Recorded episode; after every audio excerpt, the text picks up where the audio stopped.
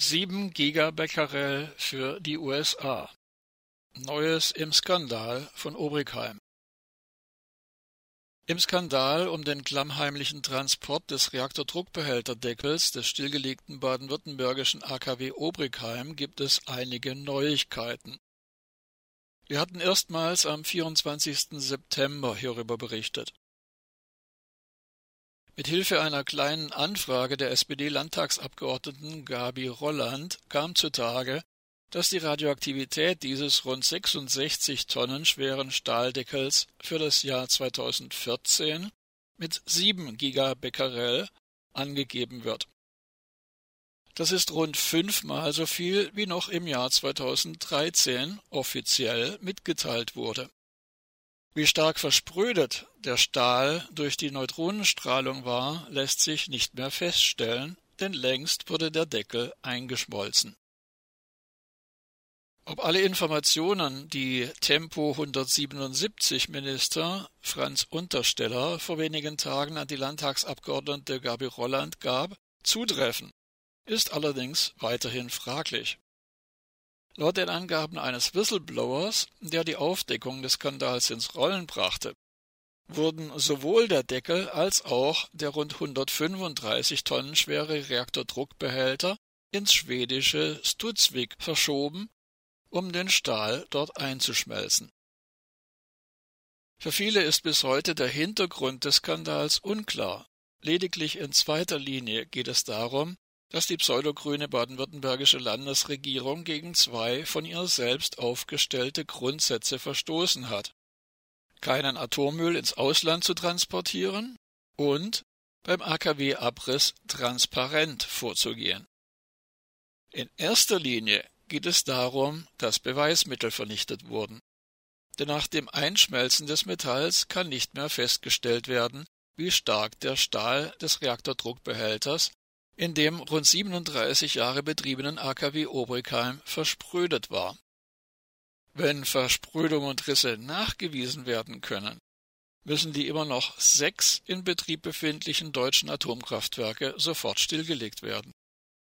Der weitere Betrieb aber spült den Betreibern rund eine Million Euro pro Tag und pro Reaktor an Profit in die Kassen. Nur zur Erinnerung. Zitat in keinem anderen Bundesland wird die Öffentlichkeit derart intensiv über das gesetzliche Maß hinaus eingebunden.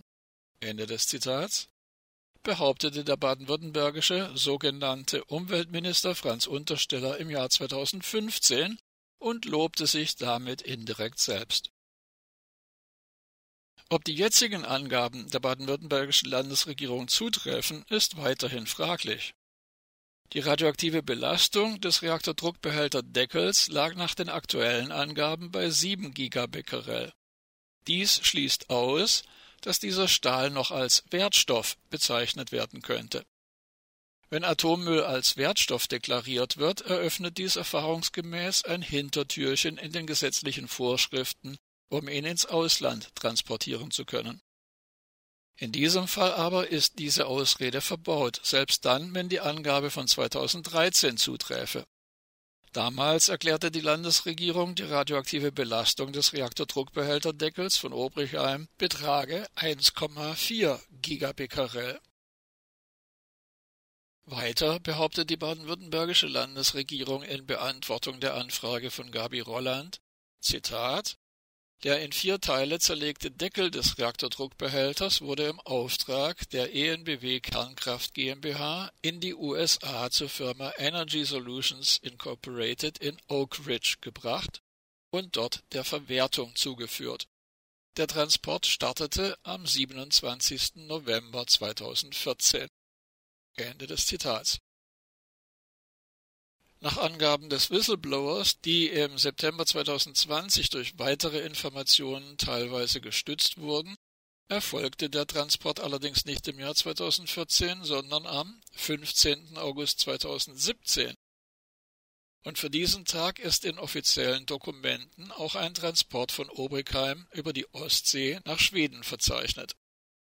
Im Übrigen ist bekannt, dass Großkomponenten des AKW Stade nach dessen Stilllegung im Jahr 2002 So etwa im September 2007 die vier Dampferzeuger mit einer Masse von zusammen 660 Tonnen ins schwedische Studsvik zum Einschmelzen transportiert wurden. Auch hier ist klar, dass keinerlei Notwendigkeit besteht, radioaktiv kontaminierte Großkomponenten aus stillgelegten Atomkraftwerken möglichst schnell einzuschmelzen. Bekanntlich werden im Zwischenlager Lubmin sowohl Dampferzeuger als auch Reaktordruckbehälter bereits seit vielen Jahren dort bis zu ihrer Zerlegung zwischengelagert. Immerhin räumte die baden-württembergische Landesregierung jetzt ein, Zitat, ja, das Umweltministerium wurde vorab von der EnBW Kernkraft GmbH über den am 27. November 2014 startenden Transport informiert. Ende des Zitats. Warum die Öffentlichkeit nicht informiert wurde, erklärt sie so. Zitat Transporte radioaktiver Stoffe erfolgen gemäß den geltenden Vorschriften. Aufgrund ihrer Vielzahl und geringen Bedeutung für die Bevölkerung werden sie, wie auch andere Gefahrguttransporte, nicht einzeln öffentlich angekündigt. Ende des Zitats. Dies widerspricht jedoch der Tatsache, dass zwei Jahre zuvor, im Jahr 2012, ein anderer Transport von Atommüll der Öffentlichkeit nicht geheim gehalten sondern öffentlich angekündigt wurde. Zwei Dampferzeuger sowie zwei Motoren aus Obrigheim wurden im Mai 2012 nach Lubmin in Mecklenburg-Vorpommern transportiert. Diese Fracht war deutlich weniger stark radioaktiv belastet als der Reaktordruckbehälterdeckel. Nach wie vor behauptet die baden-württembergische Landesregierung, dass der in Stücke zersägte Reaktordruckbehälter in Kisten verpackt auf dem Gelände des stillgelegten AKW Obrigheim lagere. Möglicherweise aber dient die bisher nicht durch unabhängige Quellen zu verifizierende Geschichte von dem Transport in die USA nur der Verschleierung. Und sowohl der Deckel als auch der Reaktordruckbehälter wurden am 15. August 2017 nach Studsvik verfrachtet und zusammen eingeschmolzen.